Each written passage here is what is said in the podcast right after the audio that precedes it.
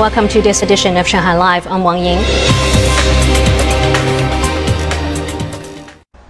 The Shanghai Postal Administration today debunked a rumor saying a huge number of delivery workers had tested positive and the rapid spread of COVID-19 cases is due to post parcels.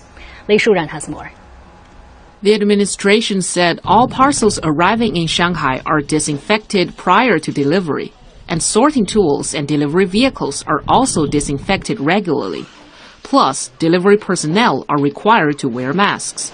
Currently, only zero contact delivery services are available, so all parcels are either put in neighborhood lockers or delivered to recipients by community volunteers wearing protective suits. People should wear masks if they go out to fetch parcels. Rumors have been spreading on the internet that the resurgence of COVID-19 in Shanghai began with lax pandemic control protocols by delivery services and contaminated parcels. The administration urges people not to spread such rumors and to respect delivery personnel who are helping keep the city on track during the lockdown. Lei Shuran, Shanghai Live. A special area has been set aside for parents and children infected with the Omicron strain of the coronavirus at the Shanghai New International Expo Center quarantine site. It's the biggest such site in Shanghai with 15,000 beds, which are expected to be fully occupied tonight. Lei Shuran has more.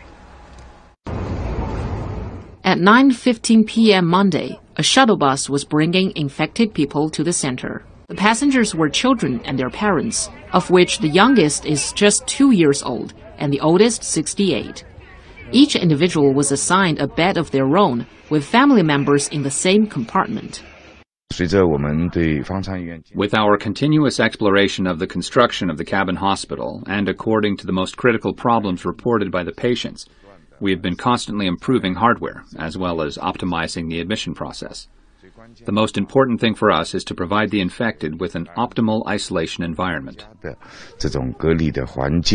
Doctors do two rounds each day inside the quarantine center, while nurses monitor patients throughout the day. Patients will be treated with a combination of Chinese and Western medicine once a fever is detected. Patients who develop more severe symptoms will be transferred to a designated hospital. Judging by the severity of their fever and coughs, as well as their mental status, most children have gentle symptoms. The likelihood of transitioning from asymptomatic to mild or severe illness is rather low. There are currently 2,000 medical staff at the Shanghai New International Expo Center quarantine site. Lei Shuran, Shanghai Live. Xinjing welcomed special guest Cheng Fang at one of its nucleic acid test sites yesterday. She works at Wuhan Jinyintan Hospital and is here to help Shanghai fight the ongoing pandemic. Nurse Cheng is known for her patience with children when doing nucleic acid tests. She and five other medical workers from Wuhan Jinyintan Hospital were sent to help with testing at several compounds in Changning District. Considering the local spread of coronavirus and our daily workload, our hospital hasn't dispatched medical teams to other places. Due to the severity of the pandemic in Shanghai, our hospital decided to send one doctor and five nurses to help out. After more than three hours at this test site, Cheng hurried on to the next compound.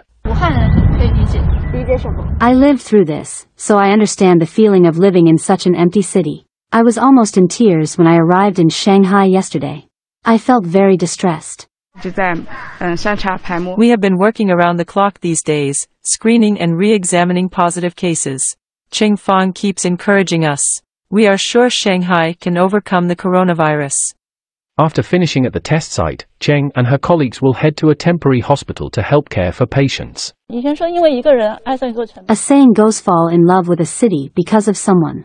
I love Shanghai maybe because of Dr. Zhong Ming and the Shanghai medical teams who supported us during the pandemic in Wuhan. We are comrades in arms. When Shanghai needs us, we will not hesitate to help.